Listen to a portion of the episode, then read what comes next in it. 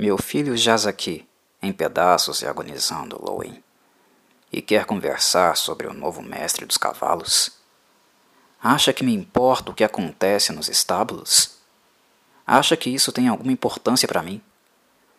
De bom grado mataria com as minhas próprias mãos os cavalos de Winterfell, um a um, se isso fizesse com que os olhos de Bran se abrissem. Compreende isso? Compreende? Kathleen Stark A Guerra dos Tronos Os fora da lei afastaram-se quando ela avançou, sem dizer palavra. Quando abaixou o capuz, algo se apertou no peito de Matt, e por um momento não conseguiu respirar.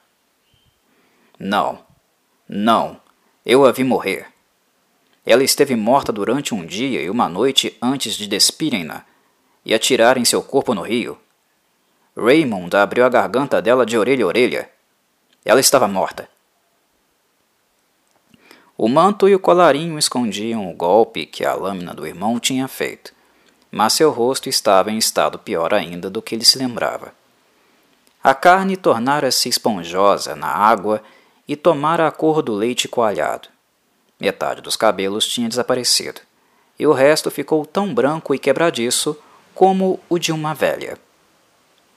Sob o couro cabeludo destroçado, o rosto era feito de pele rasgada e sangue negro, nos locais em que a cortara com as próprias unhas.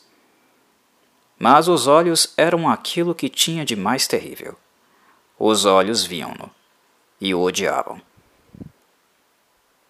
Ela não fala, disse um homem grande do manto amarelo.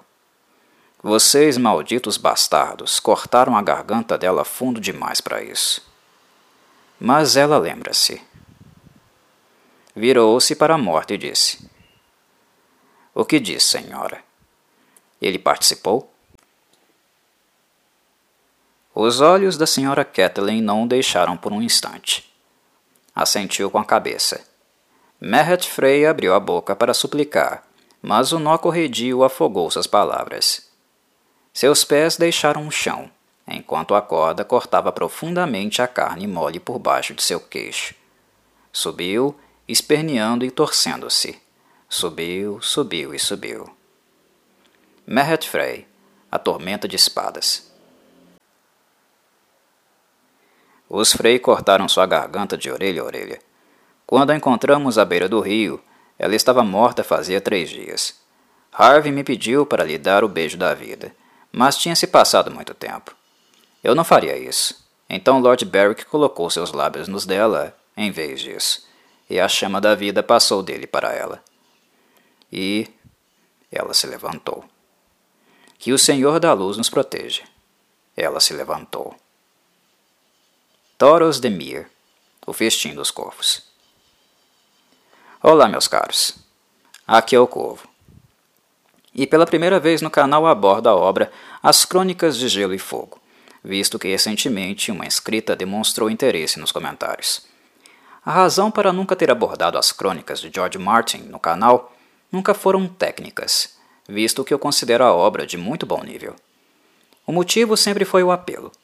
É algo que eu de fato nunca verifiquei, mas creio que as crônicas de Gelo e Fogo certamente possuem muitos produtores de conteúdo no YouTube visto os longos anos de crescente popularidade que elas ganharam em virtude do sucesso de crítica alcançado pela série de TV. Independentemente da opinião pública acerca da forma como a produção da HBO se encerrou, é inegável o seu sucesso de crítica e arrecadação, se considerarmos o todo e sua longevidade no mainstream. Sendo assim, sempre pensei, seria pertinente Há anos a obra é abordada, certamente com muitas pessoas competentes falando sobre ela. São milhares e milhares de páginas para cobrir. Será que haveria algum apelo? E, em virtude disso, o tempo foi passando e ela foi ficando no meu acervo, quietinha, e não figurando no canal. Mas, já que houve o interesse de me ouvir falar sobre algum aspecto da obra, o que me deixa lisonjeado e agradecido, de verdade, muitíssimo obrigado, Pensei em talvez abordar algo da obra literária que não seja necessariamente de maior conhecimento público. E o que me ocorreu, de imediato, foi a de Stoneheart. a Senhora Coração de Pedra, personagem introduzida no epílogo do livro A Tormenta de Espadas, e que retrata o que sobrou de Catelyn Stark após ela ter sido assassinada em um dos eventos mais brutais da obra, em minha opinião. Red Wedding O Casamento Vermelho orquestrado covardemente pelos Frey. Ah, Corvo, mas a Lady Stoneheart é famosa. As pessoas que assistiram à série com certeza devem ter tomado ciência dela, mesmo eles tendo feito a merda de não adaptá-la para a TV. Não sei não, meus caros. Eu não diria isso com tanta convicção. Um fenômeno que aconteceu recentemente com a série The Witcher acredito ter acontecido proporcionalmente com a série Game of Thrones, na adaptação que esta fez das Crônicas de Gelo e Fogo. Por serem produções de TV e direcionadas a um público maior, não necessariamente inclinado ao comportamento literário, algo bastante comum nos tempos de hoje que vivemos, de muita opinião e sem muita leitura. Acredito que a maior parte do público sequer deve ter minimamente folheado os grandes tijolos que são os livros de George Martin. Creio que a grande maioria deve acreditar que Game of Thrones é uma representação muito compatível das Crônicas de Gelo e Fogo, algo que é bastante equivocado. Com The Witcher, a obra de Andrei Sapkowski, tem acontecido o mesmo. A maioria do público é leiga, outra grande parte dele é gamer, e a avaliação final do público passa longe de uma que sequer leva em consideração o que está presente nas páginas do autor polonês, criador de Geralt de Rivia e Cirila de Sintra. A obra tem personagens fortes, marcantes e memoráveis, mas isto é o suficiente para fazer alguém ler? Desculpem-me, meus caros, mas não. Vivemos em época de uma busca por informação rápida, mastigada, sem muita profundidade e reflexão. A rapidez e disponibilidade da informação, infelizmente, levam mais à desinformação do que qualquer outra coisa, pois muito é visto, mas pouco é de fato assimilado. Ler é um ato cuidadoso que demanda tempo e envolvimento. E o século XXI não foi, até o presente momento, algo que apontou para essa direção. Há quem diga que nunca se leu tanto como agora, nos tempos atuais. Mas eu penso que esta afirmação carece de uma análise qualitativa. Ler mais não significa aprender e introjetar com qualidade aquilo que se acessa. E a comodidade cinematográfica é algo que mais gera preguiça do que qualquer outra coisa. Não é algo muito diferente daquele comportamento dos estudantes da década de 90, anterior ao estouro das redes sociais, que tinham trabalhinhos da escola para fazer e procuravam nas locadoras filmes para assistir e não precisarem assim ler os livros indicados. Creio que isso é algo que mais se acentuou do que o inverso. Dito isso, creio que não.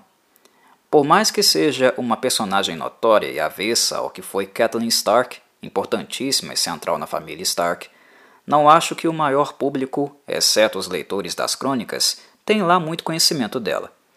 E convenhamos, não sabem o que estão perdendo. Pessoalmente, acho que Kathleen Stark foi uma personagem muito bem escrita por George Martin. O protagonismo que acompanha seus filhos, assim como aquele que também acompanha Jon Snow, por quem ela, por sinal, nutre um ressentimento bastante injusto, tal protagonismo tende a colocar Catelyn Stark numa posição mais secundária, algo questionável para mim. E avalio que George Martin acerta por não descartar, decretar, após os acontecimentos que acompanhamos no Red Wedding, o casamento vermelho, o fim definitivo da personagem. Foi algo inteligente do autor na minha avaliação, porque o barbarismo dos acontecimentos puderam assim servir de combustível para inflamar uma personagem que notoriamente sempre teve uma postura bastante passional, principalmente quando o assunto são seus filhos. George Martin é conhecido por ceifar personagens com a mesma frequência que faz um pratinho suculento para devorar. E, levando em consideração a dinâmica do mundo onde as crônicas acontecem, tal característica é algo que aprecio no autor. Mas em alguns momentos temos de ser sábios o suficiente para não perdermos oportunidades, principalmente quando alguns conceitos de um escritor têm um resultado final tão bom, mas tão bom, que ceifá-los prematuramente é um desperdício digno de burrice. George Martin é prolixo, preguiçoso e, pela forma como o barco anda, não coloco minhas mãos no fogo que ele termine as crônicas para valer. A vida é incerta, Martin. A morte, ao contrário, essa sim é certa. Como nos mostram suas crônicas de maneira bastante agridoce. Mas, se ele é prolixo e preguiçoso, como mencionei, burro George Martin não é. E absolutamente ninguém tem argumentos relevantes para dizer o contrário. E Lady Stoneheart, na minha avaliação, é uma clara demonstração disso.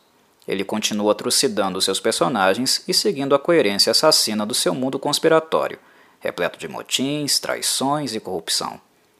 Kathleen Stark tem um encontro íntimo com a morte no casamento vermelho. Mas quem morre é Kathleen, não o seu conceito e as possibilidades de ampliá-lo na obra. E, o nascimento de Lady Stoneheart, da sua carcaça gelada, úmida e putrefata pela longa permanência nas águas fluviais, o conceito sobrevive e continua se expandindo de modo a ressaltar, a acentuar, os efeitos colaterais do casamento vermelho no que restou de Kathleen Stark, agora Lady Stoneheart. Há a manutenção de elementos psicológicos da antiga Kathleen, mas agora distorcidos pelo trauma, o impacto causado pela arquitetura do casamento vermelho. Os bons atos tendem a florescer, dar frutos, mas os maus também tendem a ressoar, corroer e criar sintomas profundos ao transformar, negativamente, elementos constitutivos da personalidade de um personagem. E é isso que veremos acontecer com Lady Stoneheart.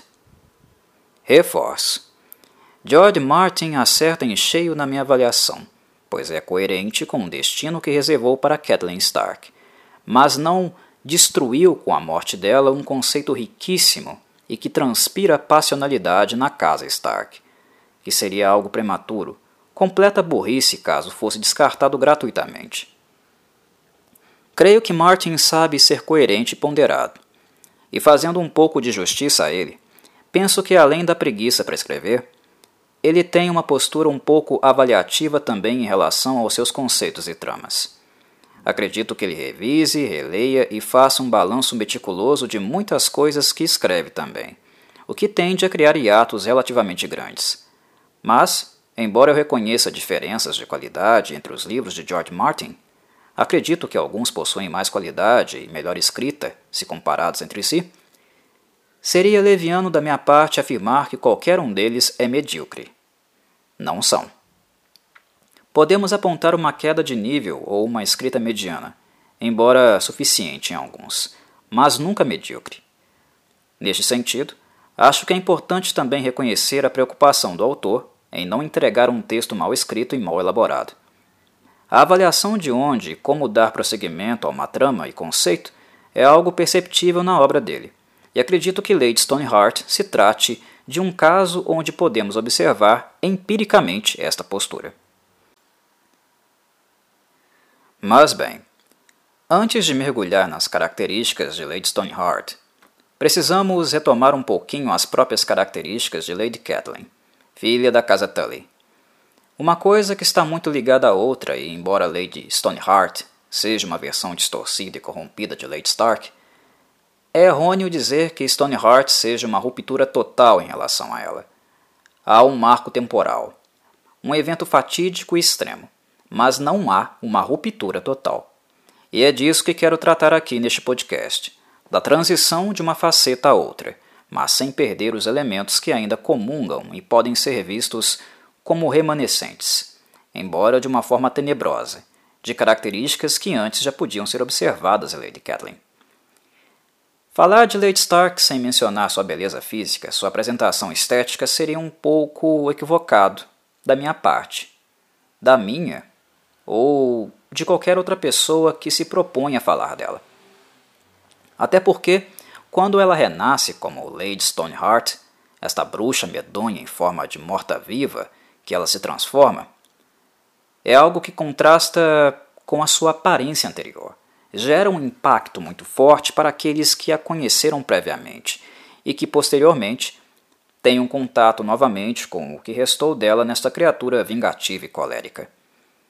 É muito grande a ênfase dada a Lady Stark nos livros.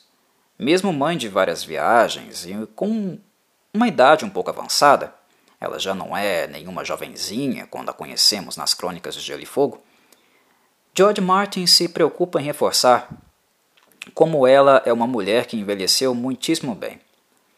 Dentre as mulheres de sua faixa etária, talvez Lady Stark seja a que transmita uma beleza das mais estonteantes. Sua pele clara, cabelos castanhos e olhos azuis são notórios, de textura viva e chamativa. E precisamos dizer que as características físicas de Kathleen merecem atenção também por serem os genes dela aqueles mais prevalecentes nos traços dos herdeiros da casa Stark ela os transmite para a maioria dos seus filhos.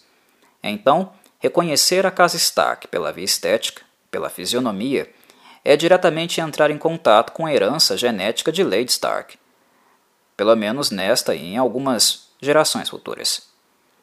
Dito isso, o contraste criado pela forma como seu corpo é maltratado no casamento vermelho e depois desovado é muito grande. Ela sai do estonteante e cai no grotesco.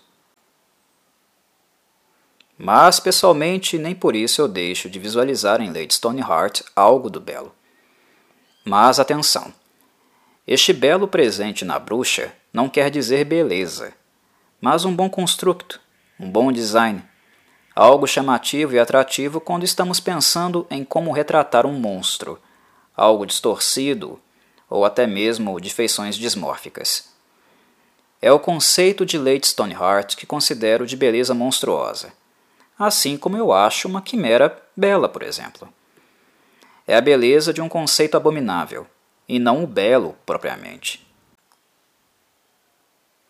Lady Stoneheart normalmente usa capa, trajes que não deixam à mostra todo o estrago causado pela violência covarde que sofreu e o que a natureza em poucos dias miseravelmente causou no seu corpo. Mas o mínimo que aqueles que a testemunham conseguem ver já é o suficiente para aterrorizá-los, pois, seja em traços físicos ou expressão corporal, Lady Stoneheart causa sensações e percepções que deixam bastante claro que o que está diante de nós não é algo exatamente humano. E eu não estou dizendo isso em virtude do grotesco ferimento em sua garganta, de orelha a orelha, onde obviamente nenhum ser humano seria capaz de sobreviver. É a presença de Lady Stoneheart, sua aura e olhar penetrante que cria um certo incômodo e ligação empática que nos assombra, que nos sugestiona através das sensações de que há algo errado com ela, que ela está neste mundo, mas não necessariamente pertence a ele. O contraste é muito, muito forte, e a leitura é capaz de transmitir esse impacto caso estejamos antenados com a imagem mental da antiga Kathleen sempre estonteante. A carne de Lady Stoneheart muda de coloração, assumindo um tom leitoso, coalhado em virtude dos dias que ela ficou submersa na água.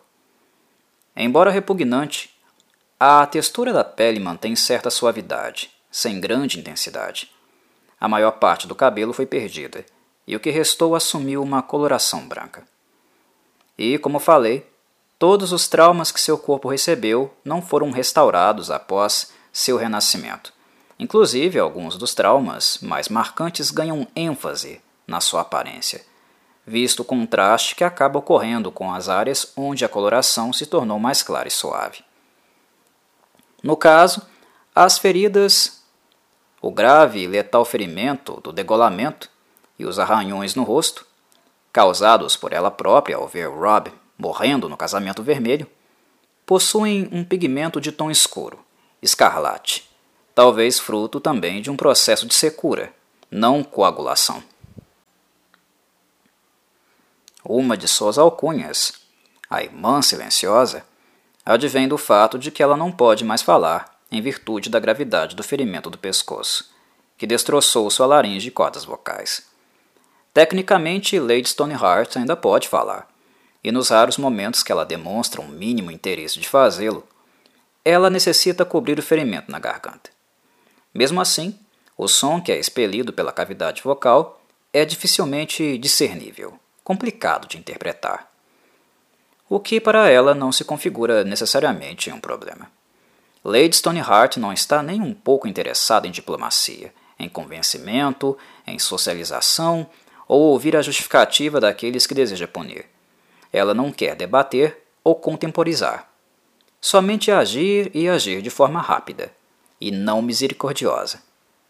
Matar todos aqueles que tiveram qualquer tipo de relação com a traição e a morte resultante de seu filho Rob e dela mesma é a única motivação, e passou a ser a razão de sua própria existência. E este é outro detalhe importante e contrastante na comparação que fazemos entre Lady Stoneheart e Lady Stark. Catelyn sempre foi uma mulher de palavras, e palavras repletas de eloquência, paixão. Os ensinamentos que ela recebeu de sua casa original, a Casa Tully, onde os princípios dela giram em torno da família, dever e honra, sempre foram defendidos verbalmente por Lady Stark ensinados aos seus filhos. Era um dos legados que ela queria deixar para Rob, Rickon, Bran, Sansa e Arya. E ela fazia muito uso verbal para explicar ensinar os seus filhos. E ela era conhecida publicamente também pelo orgulho com que falava e respeitava tais princípios. Após sua morte, Lady Stoneheart não perdeu esta eloquência e paixão, e sim transferiu, mudou esta passionalidade de lugar. A energia e a intensidade ainda estão na personagem, foram mantidas, mas ao mesmo tempo ela foi convertida e redirecionada. Se anteriormente Kathleen Stark possuía grande eloquência com as palavras, agora ela possui grande eloquência em ações não verbais. Se anteriormente ela batia de frente com os opositores, humilhando-os e expondo seus desvios de caráter, Agora ela bate com a mesma força, mas com a corda e a forca, asfixiando-os e assistindo o último resquício de vida abandonar seus corpos se debatendo. Uma marca característica clara de Lady Stark era sua astúcia, e com Lady Stoneheart ela também não se perdeu. Mas ao contrário do uso para a defesa de sua casa e dos seus filhos, que eram o maior tesouro que ela possuía, Agora ela está toda redirecionada para a vingança. E isto é algo trágico de constatar, até mesmo melancólico. Embora Rob tenha sido assassinado, Sansa, Arya, Bran estão por aí, em algum lugar. Mas o trauma foi tão grande, tão intenso, que é como se a existência de Lady Stoneheart se resumisse em reviver, no ódio profundo que sente o terror e o trauma colossal que foi assistir o assassinato de Rob e ser ela mesma vítima de um ataque cruel e covarde. Ela não pode esquecer, ela não pode perdoar. E não avalio como uma questão de vontade, como se eu estivesse colocando nela tal obrigatoriedade. Pessoalmente, e digo isso sem hipocrisia, se eu tivesse visto meu próprio filho sofrer o que o filho dela, Rob, sofreu, eu também iria até o ciclo mais profundo do inferno para fazer os responsáveis pagarem por isso. É algo muito simples julgar alguém estando de fora, sem sentir na pele a mesma dor e sentimento. E sentir ódio e ressentimento são coisas humanas, principalmente com o que Lady Kathleen passou. Para não atentarmos contra a vida do algoz, que destruiu a vida de quem amamos, e, consequentemente, a nossa própria vida, nós precisamos muito de ajuda. Da família, de psicólogos, que são os profissionais do assunto, de todos aqueles que têm algum carinho por nós. As feridas jamais se fecharão completamente, mas esta ajuda é aquilo que precisamos para seguir em frente e não cair em desgraça, não nos perdermos na extrema covardia e crueldade de que fomos alvos. Lady Stoneheart não tem mais isso nem a família, e digo isso porque o que restou da família dela não está ali com ela, nem os amigos e, principalmente, ela sequer tem humanidade mais. Ela não é mais humana. O que habita por baixo da carcaça que restou de Lady Stark é a repetição, um reviver contínuo das cenas mais horríveis de sua existência, que permanecem em um looping eterno, corrompendo a sua alma. Este é o combustível do seu ódio e desejo de vingança. Ela não tem mais a capacidade de parar. Não é um elemento que pertence mais à sua constituição. E aqueles responsáveis por seu renascimento, no caso a Irmandade Sem Bandeiras e Lord Beric Dondarrion, que sacrificou sua própria vida no processo, eles não estão nem um pouco inclinados a impedir que ela obtenha a vingança que deseja. Em se tratando das Crônicas de Gelo e Fogo, digamos que já é tarde demais para qualquer redenção quando o assunto é Lady Stoneheart. George Martin não é o tipo de autor que pega leve ou floreia solos inférteis. E no solo de Lady Stoneheart já não cresce nem erva daninha. Algo relevante de mencionar é sobre o tipo de energia e retribuição violenta que é capaz de emanar de Kathleen Stark quando o assunto é seus filhos.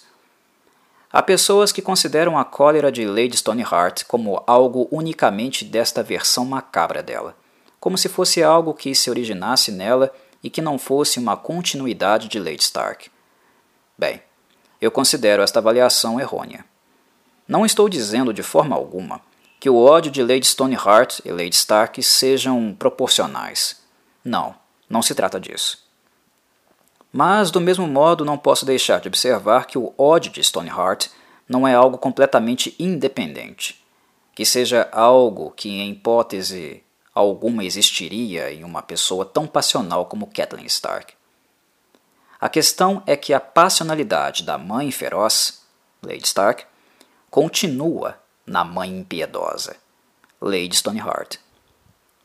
Catelyn Stark, na minha avaliação, seria capaz de qualquer coisa, absolutamente qualquer coisa para proteger seus filhos. É algo que ela deixa muito claro durante toda a sua participação na obra. Se a vida de seus filhos dependesse de atos bárbaros que trouxessem a ruína dos outros, ela faria isso sem pensar. Não podemos cair no erro de confundir a importância que Lady Stark dá à honra com um puritanismo ou altruísmo de etiqueta. Em tempos de guerra e contenda, ela é capaz de colocar fogo no mundo para que seus filhos vivam. Eles eram o norte de sua vida, algo que era praticamente o elan vital da mesma. Não à toa a morte de Rob fez com que algo se quebrasse no ser de Kathleen Stark que ela sofresse um trauma tão profundo, mas tão profundo, que foi algo infinitamente mais grave para a constituição dela do que o corte que recebeu no pescoço. Kathleen Stark morreu duas vezes, em uma diferença de, de segundos. Ela morreu com a morte de Rob e morreu fisicamente, brutalmente assassinada. Dois traumas absurdos, extremos em um pequeno espaço de tempo. Tal constatação me faz reforçar o quão brutal foi o casamento vermelho.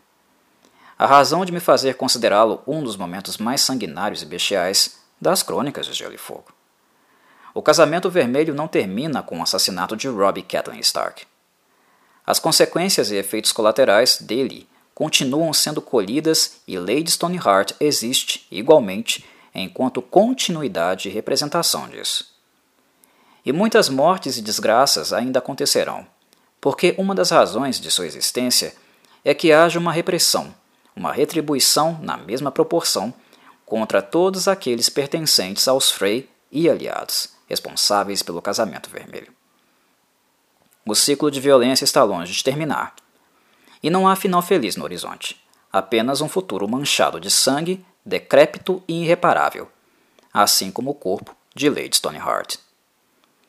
O que habita em Lady Stoneheart é uma passionalidade profundamente patológica, continuidade de sentimentos que existiam previamente em Lady Stark, de forma menos adoecida. Agora é crônico. Catelyn tinha um amor profundo, praticamente platônico pelos filhos. Um amor que poderia fazê-la colocar toda a moralidade de lado por eles.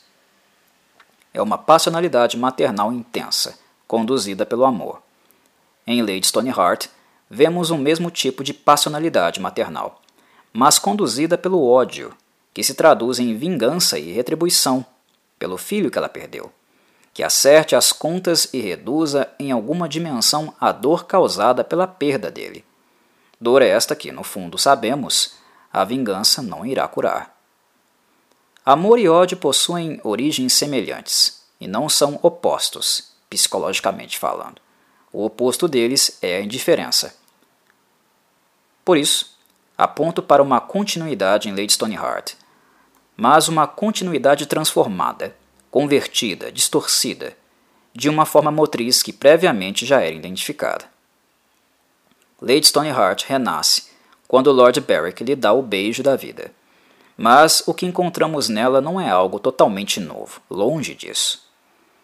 Ela está repleta de marcas e traumas remanescentes, aspectos psicológicos agora sintomáticos de sua vida anterior. E ela não vai parar. Como a antiga Kathleen Stark, o perdão não é lá uma das suas virtudes. Acompanhamos a reação de Kathleen quando Eddard Stark traz para casa um bastardo, no caso Jon Snow. E por mais que Jon possua um amor tão gigantesco pelos filhos de Kathleen, que, relembro, são o seu maior tesouro, que isso seja algo que ela também reconhece, que ele sente esse amor, isso não é suficiente para que ela deixe de considerar Jon Snow como um estranho, um invasor, e um fruto ruim, o fruto da traição. Ela se ressente e, além de culpar Eddard, nutre um ódio enraizado por Jon Snow. Ou seja, com Catelyn Stark, já existia certa carência quando o assunto é perdão, e até mesmo bom senso, visto que Jon Snow não tem a menor culpa por existir, e não é responsável, de maneira nenhuma, pelas escolhas de Eddard. E em Lady Stoneheart vemos novamente uma continuidade destes traços psicológicos. Mas aqui eles estão amplificados à décima potência. Até porque, convenhamos, nem dá para comparar o adultério de Eddard com o assassinato de Robb em termos de gravidade. Mas utilizo dessa lembrança apenas para ilustrar e reforçar o caráter de continuidade e progressão de personagem que identifico em Lady Stoneheart, e afastar a noção de que ela seria uma criatura completamente nova. O sofrimento de Kathleen, ao ver Rose Bolton apunhalar Rob, é gigantesco a tal ponto de fazê-la arranhar a própria face em choque e desespero. E esse sofrimento permanece em Lady Stoneheart, vivo, pulsando, mas direcionado aos Bolton e aos Frey, com muita intensidade. O que Namiria, a loba diária, tirou das águas do rio é uma carcaça que ainda contém os efeitos do trauma sofrido e ele foi amplificado assim que Lord Berwick encosta seus lábios gelados nos dela e transmite o fogo da vida, supostamente o dom do chamado Senhor da Luz. O fogo se apaga nele e acende nela, mas apenas fazendo aumentar uma fogueira que ainda queimava em seu espírito. E a partir daquele momento, da ressurreição que Thoros acreditava ser impossível, e que desperta terror até mesmo nele, que já viu coisas suficientemente absurdas, ela não pararia de enforcar até o último daqueles que ela considera traidores e idealizadores de sua desgraça. E é isso, meus caros. São estes os aspectos que queria ressaltar neste breve podcast. Revisitar com aqueles que conhecem de perto e apresentar, para aqueles que não tiveram oportunidade ou curiosidade, Lady Stoneheart, que nada mais é do que as reminiscências distorcidas do que sobrou da antiga Kathleen Stark, agora nutrida por um ódio profundo e desejo de vingança insaciável até que o último carrasco do casamento vermelho encontre uma morte que para ela seja satisfatória. Um corpo morto-vivo incapaz de descansar, física ou espiritualmente, completamente intransigente, sem meio termo, inflexível, sem um pingo de misericórdia criança, adulto ou idoso. Se Lady Stoneheart considerar o sujeito envolvido ou responsável pelo casamento vermelho, todos encontrarão asfixia na forca. Um abraço a todos vocês e até o próximo Papo de Corvo.